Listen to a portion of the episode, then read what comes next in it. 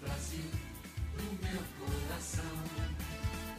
Todos juntos vamos pra frente, Brasil, salve a seleção. De repente é aquela corrente pra frente. Parece... Olá, torcedor lendário. Olá, torcedora lendária. Sinta-se no México em 1970, porque é para lá que você vai a partir de agora. Este é o podcast do Escalações Lendárias. Para você que nos segue no Instagram, você já conhece escalações.lendárias. Para você que chegou até a gente aqui, sei lá, é, sem querer, nos siga no Instagram. Lá você reencontra, você recorda grandes momentos do futebol brasileiro e do futebol internacional. A gente trabalha para recuperar a memória do futebol e, é claro, a sua torcedor, a sua torcedora. Eu sou o João Marcos Nogueira e estou com ele, Jonathan Gonçalves. Tudo bem, Jonathan? Tudo ótimo, João. Bora conversar um pouco sobre o tricampeonato mundial no México? Bora nostalgiar. Muito bom. Então vamos lá. A nossa tentativa é de trazer um pouco do clima da época, não só falar dos jogadores, não só falar da escalação em si, não só falar do título. A gente quer trazer para vocês um pouco de como era o ano de 1970. O que fazia sucesso no Brasil em 1970? O que fazia sucesso aqui no Brasil era Um Rio que Passou em Minha Vida. Paulinho da Viola.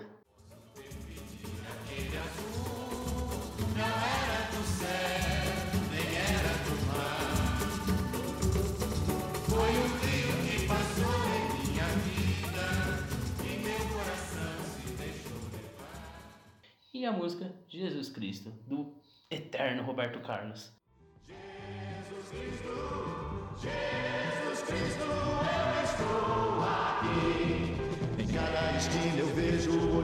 de um irmão. Em busca do mesmo bem, nessa direção caminhando vem. Acho que ele fazia especial da Globo desde aquela época, né? é verdade, pode ser, pode ser. E lá fora? O que era sucesso lá fora? Só pra gente ter uma ideia. Jackson 5 com a música ABC.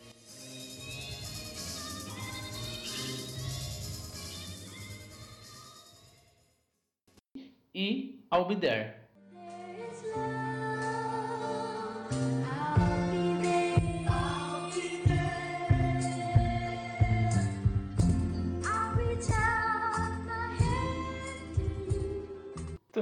Jackson 5, certo? Também Jackson 5. Michael Jackson ainda não era branco. E ele ainda era uma criança. Ainda era uma criança. Falamos desde o Estádio Azteca. Dia 31 de maio. Abertura sensacional da Copa México 1970. O caminho da seleção brasileira, se transforma meses antes da Copa do Mundo começar. O que, que aconteceu em março de 1970? Então, João, em março de 1970, João Saldanha foi demitido do cargo da seleção por atritos com o governo, e quem assumiu foi Mário Jorge Lobo Zagallo. E é interessante a gente olhar para esse caso e começar a pensar como foi capaz do João Saldanha conduzir a seleção brasileira, sendo que, além de jornalista, o João também era comunista, ou seja, ele era o contraste de tudo que pensava o governo daquela época. Mesmo assim, ele estava ali no comando da seleção. Entretanto, o que aconteceu? O que, que deixou o João Saldanha tão nervoso? Há dois motivos. O primeiro, a gente vai ter que voltar para o ano de 1969 e entender que o João Saldanha tinha ficado muito nervoso, porque um amigo pessoal dele, o Carlos Marighella, que era um guerrilheiro urbano, havia sido assassinado. Além disso, quando o João Saldanha se preparava para chamar a seleção, escolher os, os selecionáveis, ele é, é abordado pelo governo. O governo militar queria interferir politicamente na escolha da seleção. Que jogador o Médici queria trazer para a seleção, Jonathan? O Médici queria trazer o Dada Maravilha. E o, um repórter questionou o João Saldanha, perguntando por que ele não ia convocar o Dada Maravilha. Saldanha respondeu: o, ele, o Médici, escala o ministério, eu convoco a seleção. E o resultado disso? Qual foi? Duas semanas depois, Mário Jorge Lobo Zagallo era o novo treinador da seleção brasileira.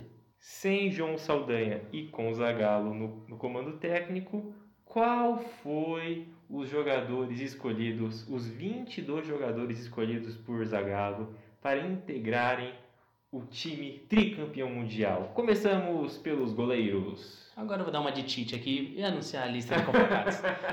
Vai lá, eu Denor. acho que o Tite queria ter uma lista dessa. Goleiro: Félix, do Fluminense, Ado, do Corinthians, Leão, do Palmeiras. Zagueiros: Brito, do Flamengo, Piazza, do Cruzeiro, Carlos Alberto, do Santos, Marco Antônio, do Fluminense, Baldock, do Palmeiras, Fontana, do Cruzeiro, Everaldo, do Grêmio, Joel, do Santos e Zé Maria, da Portuguesa. Meio-campistas.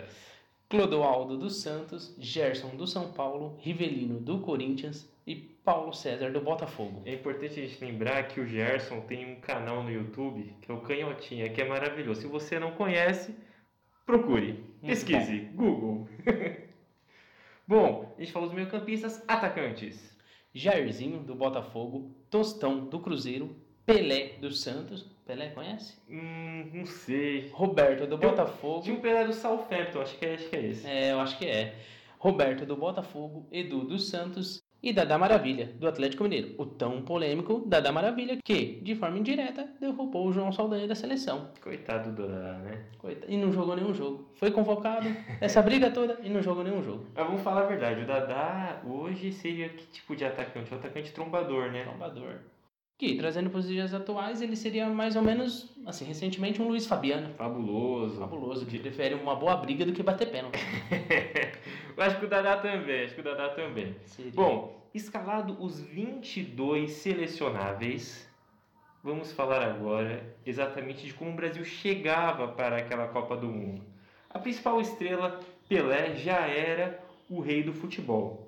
Porém, o Pelé estava com 29 anos. Na Copa anterior, na Copa de 66, o Brasil tinha deixado a Copa muito cedo, porque o Pelé, um dos, um dos motivos, né, foi o Pelé ter se lesionado no início da Copa.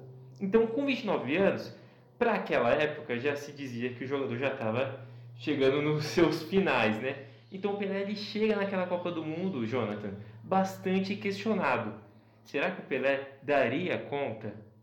Esse era o, essa era a grande dúvida que pairava sobre a seleção. Apesar disso, o Brasil foi lá, jogou seis jogos e os seis ele venceu. A gente vai falar aqui exatamente de dois jogos. Nosso recorte é- é- são dois jogos. O primeiro, da- o primeiro jogo é na fase de grupos contra a Inglaterra e o segundo, a final contra a Itália. E só para esclarecer para você que está nos ouvindo, por que, que a gente escolheu Inglaterra e Itália? Exatamente por conta do Pelé. Porque para o Pelé foram os dois jogos mais importantes daquela, da- daquele campeonato, da- daquela jornada que o Brasil teve no México. Mas antes de falar sobre os dois jogos, vamos escalar a seleção brasileira tricampeão mundial. Jonathan, traga o Brasil pra gente. Trago sim, João. O Brasil, o time base da seleção brasileira era Félix no gol, número 1, 4, Carlos Alberto Torres, 2, Brito, 3, Piazza, 16, Everaldo, 5, Clodoaldo, e junção de 4 camisa 10, 11, Rivelino, 8, Gerson, 10, Pelé, 9, Tostão, e no ataque, Jairzinho com a camisa 7. E é engraçado você falar de quatro camisas 10, que recentemente a gente teve uma discussão aqui no Brasil. Recentemente, assim, ano passado, né? Quando o Abel Braga disse que não conseguiria escalar vários camisas 10 no, no time dele do Flamengo, né? O Jorge Jesus chegou, conseguiu escalar e o Flamengo, assim como a nossa seleção brasileira em 1970, tornou-se campeão. Escalada a seleção base daquela campanha, vamos falar agora sobre a campanha brasileira, eh, como eu havia prometido anteriormente. O Brasil começa eh, a, sua, a sua jornada naquela Copa do Mundo contra a Tchecoslo- Tchecoslováquia. Tchecoslováquia. 4 a 1 jogo, de virada. Com gols do Rivelino, Pelé e dois do Jairzinho. E quem fez o gol da Tchecoslováquia foi Petras. Petras. Beleza. O Brasil vence o primeiro jogo com uma certa facilidade, apesar de sair atrás do placar. Mas o segundo jogo da fase de grupos é, para muita gente, o mais difícil, até mais que a final daquela Copa do Mundo. O Brasil joga contra os, os que seriam né, os campeões, os atuais campeões naquele momento da Copa. O Brasil enfrenta a Inglaterra de Gordon Banks, de Sir Bob Charlton, de quem mais? Bob Moore, Bob Moore. capitão. Bob Moore, que é o grande jogador da história do meu time lá fora, que é o West Ham. Olha só, não é pouca coisa não. Bob Moore, capitão da seleção inglesa naquela oportunidade. Bom, o Brasil encara a Inglaterra naquele jogo e o Brasil, para falar bem a verdade, ele é amassado do início ao fim. Entretanto, o Brasil, usar uma expressão aqui recente, Jonathan, o Brasil soube sofrer naquele jogo. N- é, essa expressão é, Você gosta dessa expressão? é ridícula. Mas é verdade. soube sofrer, não existe soube sofrer. Sofreu e sorte saiu o gol. Exatamente, o Pelé usa essa palavra. Em uma entrevista para a ESPN, o Pelé fala exatamente isso. O Brasil teve sorte contra a Inglaterra. É nesse jogo, entretanto, que sai a grande defesa da história do, do futebol mundial. Você sabe qual defesa é essa, Jonathan? Sei sim, João. É aquela icônica cabeçada do Pelé no cantinho que Gordon Banks pegou. E foi considerada, talvez seja, talvez não, a maior defesa de todos os tempos. Isso é meio, isso é meio Kleber Machado, né? Talvez sim, talvez não. Pode ser. Bom, mas eu também, eu também, sei lá, eu acho meio bizarra essa história dessa maior defesa da história. É uma grande defesa, eu estava conversando com você antes da gente gravar esse podcast, que naquele mesmo jogo tem uma defesa muito parecida. Não vou, aqui pode ser um, um erro meu, viu, gente?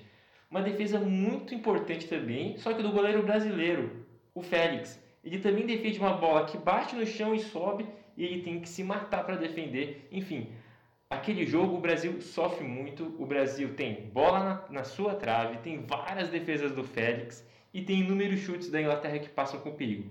Apesar disso, o Brasil vai lá e vence com um gol importantíssimo do Jairzinho. Tostão. Ajeitou, virou, chutou contra o corpo. Entretanto, de Labone. A bola estira para ficar com Tostão outra vez. Recebeu, dominou, empurrou da ponta esquerda para Paulo César. Dá para Tostão. Escapou de um contrário. Outra finta em cima de Valdemur. Escapou também de Reich. Levantou para Pelé. Ajeitou, dominou, rolou para Jair. Depois chutou.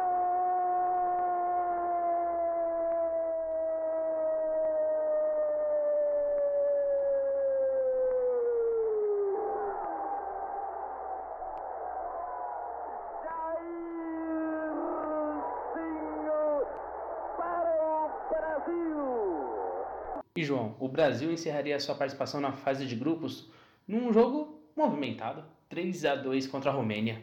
E os gols do Brasil foi marcado dois gols do Pelé e por Jairzinho. E quem fez os gols da Romênia? Vai lá, narrador.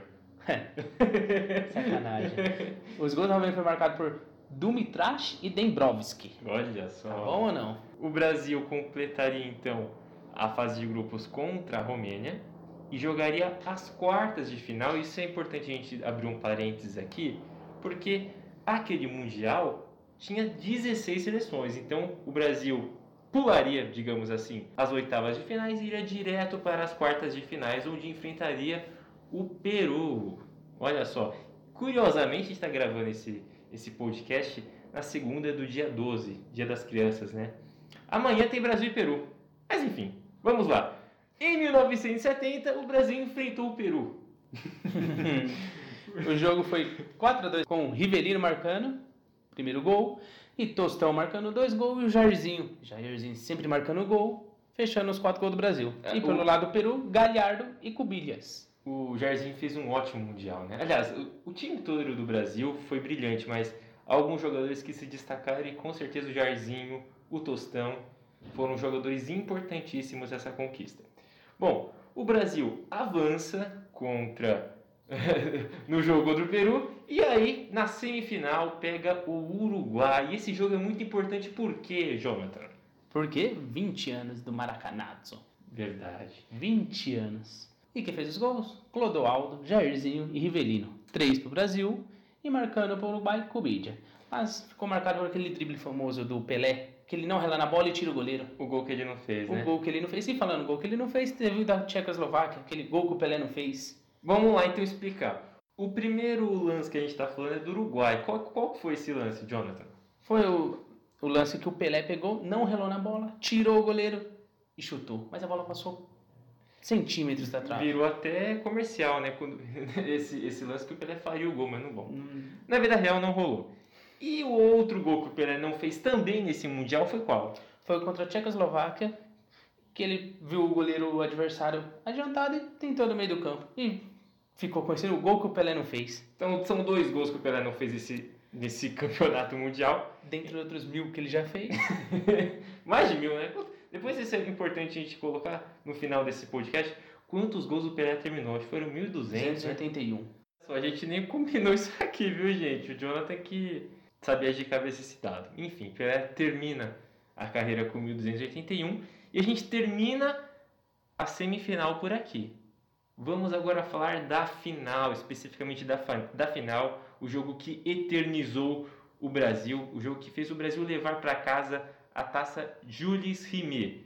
Aqui um, vou abrir um parênteses para explicar um pouco da taça Jules Rimet, que foi o troféu dado, que é o troféu que seria dado à seleção que alcançasse pela primeira vez três conquistas mundiais. E o Brasil foi essa primeira seleção. Infelizmente, o troféu seria roubado anos mais tarde. Uma curiosidade: Diga! o troféu foi colocado numa sala linda, com vidro blindado. Você sabia? Mas esse foi a réplica, né? Não, a original. Foi no vidro blindado, porém, os encaixes eram de madeira. É verdade que foi um dirigente do Atlético Mineiro que roubou? Dizem. Eu, eu tenho umas ideias assim, meio de linha direta. Eu lembro que o Linha Direta falou sobre esse, esse roubo do, do troféu da Júlio Zimmer. E eu acho que foi um. Foi um eu tô- posso estar enganado, viu, gente? Depois a gente pode procurar. Foi, uma, foi um dirigente do Atlético Mineiro que roubou. Mas enfim. Chegamos à final, Brasil e Itália. O Brasil foi escalado com os 11 que a gente já narrou anteriormente. E a Itália, Jonathan? A Itália veio com Albertosi no gol, na linha defensiva, Burghiniti, Rosato, Cera, Facchetti. No meio-campo tinha Bertini, De Sisti, Domenghini e Mazzola.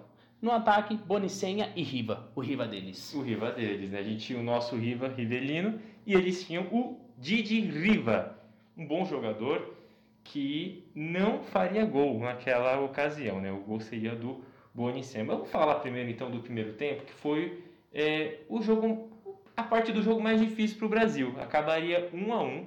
O Brasil começaria sendo apertado pela Itália. O Félix faria uma grande defesa logo nos cinco minutos iniciais. Mas a partir daí, o time brasileiro começou a mandar no jogo. E faz o primeiro gol com quem? Com quem? Com quem? Com o Rei, né? Com o Rei Pelé. Ele sobe muito alto no cruzamento para a área. E é curioso, eu fiquei vendo o, o jogo para a gente fazer esse podcast. E eu fiquei pensando, né? Como o Pelé já subia alto naquela Ah época, lá, né? Cristiano Ronaldo. Então, exatamente, eu fiquei Ou pensando... Cristiano Ronaldo da Pelé. Exatamente, eu fiquei pensando nisso. E, e em várias oportunidades, os jogadores brasileiros cruzavam bola para área procurando ele e ele tinha aquela impulsão absurda. Bom, o gol que ele marcou foi um só, né? Mas é muito parecido com a defesa que o Gordon Banks faz. Exatamente. Ele também tem uma impulsão muito grande. O Brasil faz aquele gol e tava mandando no jogo tranquilinho. Só que Aos 37, com Bonicenha. a Itália empataria o jogo. Mas é, inter- é interessante é, a gente observar que a Itália, quando ela chegava no gol adversário, quando ela chegava no gol do Brasil, é, ela não conseguia entrar na área. Aquele lance foi o único que o Brasil concedeu essa- essa oportunidade para a Itália. O Clodoaldo erra um passe, e aí é muito curioso, gente. Vocês podem procurar, o nosso interesse é que vocês também procurem um pouco sobre esse jogo especialmente sobre esse jogo, é porque o Clodoaldo ouviu muito no ouvido, né? Ele dá um passe de calcanhar de costas Na Não. frente da área. na frente da área. E aí o Brasil perde a bola, o Félix se enrola com os zagueiros e aí o Bonicenha sozinho empurra para o fundo, fundo da rede. Enfim, não parecia final de Copa do Mundo. e é curioso como o Brasil vai ter alguns problemas com meio-campistas em Copas seguintes, né? Por exemplo, em 82, o Cerezo, que vai cruzar uma bola de uma hora para outra, aliás, de um lado do campo para o outro, e a bola é interceptada, e há outros meio-campistas que também ficariam marcados na história da seleção. Melo, o Fernandinho. Fernandinho em duas Copas. Coitado, né? E o Fernandinho, pra mim, é o jogador mais importante da história é, o jogador brasileiro mais importante da história da Premier League. Não sei qual que é a sua opinião, você concorda? É, não tem outro, né? Eu sou meio cordeiro. Não, eu acho que um, dá pra gente lembrar também do Lucas Leiva, muitos anos no Liverpool, né? Agora tá na. Regularidade incrível, né? Muito bom jogador. Bom, o primeiro tempo acabaria empatado 1 a 1 O Brasil acabaria, apesar de tudo, melhor. Né? O jogo inteiro. O jogo, é importante destacar: o Brasil foi melhor o jogo todo. Teve esse momento que a Itália conseguiu o gol de empate. No segundo tempo, o Brasil volta e volta apertando a Itália. E é importante ressaltar aqui o contexto, né? o clima que tinha naquele estádio. O jogo foi disputado ao meio-dia. Imagina, México, meio-dia. Qual que era a temperatura naquele momento? Por volta de uns 40 graus. Minha Nossa Senhora. E aí outro ponto importante a se destacar. A Itália era um time que, pelo contexto, recuava muito. Era muito permissivo. O Brasil trabalhava muito bem a bola, chegava no campo de ataque sem ser muito incomodado. As linhas de marcação da Itália estavam cada vez mais baixas. O Brasil estava empurrando cada vez mais a Itália para a sua pequena área. Foi quando, imagina, a Itália empilhando jogadores na frente da área e o Brasil tentando chegar. Foi quando o Gerson, aos 21 minutos, acerta a sua canhotinha de ouro. Limpou a defesa da Itália, foi rabiscando assim, a la Robin. Com a esquerda, e meteu lá dentro. Ali o Brasil dominaria o jogo. Então, até aquele momento, o jogo estava parelho. O Brasil encontrava é, algumas chances. A Itália, nos contra-ataques, né, ela conseguia ali se, se defender até que bem, mas era pressionada nos contra-ataques, incomodava um pouquinho o Félix. Mas ali o jogo mudou. A Itália já não tinha mais condições de retomar a partida, de retomar o fôlego. E o Brasil foi lá e fez o terceiro gol. Quem fez o terceiro, Jonathan? Jairzinho, mas pra mim foi um dos lances mais bonitos, assim, aquele lançamento do Gerson pro Pelé. O Pelé escora pro Jairzinho, o Jairzinho ao troncos e barranco coloca no canto do goleiro. E é importante destacar, você está falando do Pelé, o Pelé faz o primeiro gol e dá passe para mais dois, né? Porque o, o- esse que a gente está dizendo agora, o terceiro gol do Jairzinho e o quarto também. O quarto, o começo da jogada, é o volante ruim demais. O Clodoaldo saindo driblando É. vários defensores da Itália. Ele se redimiu, né? É, não, mas não era ruim não, falei brincando. Não, sim, mas eu digo assim, no, no, prime, no lance que foi ele que concedeu o gol. Ah, sim, do primeiro. Mas ele se redimiu, né, no quarto gol, Com saindo certeza, né? driblando lá, rabiscando o campo de defesa. Se desse errado também, nem sei o que aconteceria com o Clodoaldo. É, não, mas ele já estava vencendo de 3 a 1 né? A Itália já não, já não tinha como reagir. Mas o Brasil, então, chega ao quarto gol. Bola entregue na direção de Clodoaldo. Dribla um, dribla dois. É o epílogo de uma festa verde-amarela. Bola para Rivelino. Rivelino para Jair. Correu pela ponta esquerda. Fraiu o Paquete. Passou por ele. Lança a pelota Pelé. Pelé dominou. Carlos Alberto está livre. Correu Carlinhos. Atirou. Gol!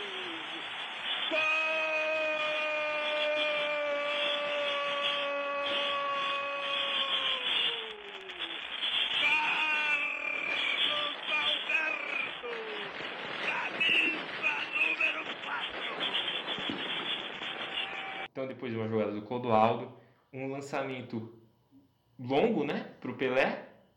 Ele domina, ajeita e aí vocês já que estão nos ouvindo já imaginam o que aconteceu, né? Carlos Alberto Torres com aquela patada no canto do goleiro. Absurdo, né? Sem chance pro Bertozzi. Eu acho, assim, estava conversando com, com o Jonathan antes do, da gravação, que apesar desse gol ter sido eternizado, né, por ser o quarto gol, eu ainda acho que o gol do Gerson foi mais bonito. Você não, você acha o contrário, né? É, eu já acho o do Jairzinho, não pelo gol do Jairzinho, que foi meio que aos trancos e barrancos, mas pelo lançamento do Gerson pro Pelé, né? Que lançamento. E o Pelé só escorou pro, Gerson, pro Jairzinho. Muita habilidade, né? A, gente que não acompanha o Pelé, vendo esses vídeos antigos, a gente fica realmente falando, que pena não ter acompanhado, né? Hoje a gente tem Cristiano Ronaldo, Messi, mas ainda falta E lá na Europa, né? Não estão aqui. Exatamente, exatamente. Que, que pecado foi a nossa geração não poder ter visto. Mas então, o, entretanto, os vídeos estão aí, né? YouTube serve para quê, não é mesmo? O Brasil então se tornaria tricampeão mundial no México em 1970, com a vitória de 4 a 1 sobre a Itália. Mas a gente sabe que nem tudo foi flores, não é mesmo, Jonathan? Não, não. Esse título serviu pra propaganda política, né? Sempre a política no meio. E Não é Tá- só um jogo, né? Não. Eu só costumo dizer. Essa é outra frase que a gente tem que desmistificar, né? É. Porque tá chato, né? Na época sabe- tá- Todo mundo sabe que não é só um jogo. E na época tava no auge do regime militar, né? E imagina, né? Quando chegou aqui a, a seleção campeã, tricampeã da Copa do Mundo, eles usaram como propaganda política para alavancar. E hoje a gente sabe, né, que o próprio Pelé foi uma figura extremamente perseguida na ditadura, né? Dentro do vestiário da seleção tinha ali os observadores do regime, mas enfim, é, acho que nosso papel aqui é informar vocês mais ou menos como foi a campanha brasileira e as coisas que aconteceram ali nos bastidores, né? Acho que a gente conseguiu, não é mesmo, Jonathan? Boa parte sim. Bom, esse espaço aqui final do nosso programa é para você, seguidor da nossa página no Instagram. Siga se você ainda não segue, claro, né? Por favor. Escalacóis.lendárias. Estou falando cois aqui porque não tem cedilha, tá, gente? Então, escalações.lendárias no Instagram. Mas também se quiser pular na barra de busca escalações lendárias, vai aparecer nós em primeiro porque somos escalações lendárias. Exatamente. E se você então não segue, siga. Se você já segue, compartilhe a gente no Instagram. E agora, né, também compartilhe o nosso podcast, não é mesmo? Exatamente. O que eu estava dizendo então é que a gente vai utilizar esses minutos finais para você, torcedor, para você, torcedora lendária, para que você envie perguntas para a gente. Qual seria o próximo time que você gostaria eh, de ouvir aqui na nossa versão podcast? Portanto, envie a sua sugestão, a sua crítica, o time que você quer ouvir na nossa próxima edição para o nosso Instagram, no nosso direct, ou também pelo e-mail Contato escalações lendárias arroba gmail.com. Muito fácil, não é mesmo? Facinho. Jonathan, muito obrigado por ter tido a ideia de fazer esse podcast. Estou muito feliz. Também tô. E na melhor companhia, né, João Marcos Nogueira? Bora, bora, bora, bora, bora para as próximas edições. Valeu, torcedor lendário, valeu, torcedora lendária. Ficamos por aqui. Um abraço. Tchau. Tchau, tchau.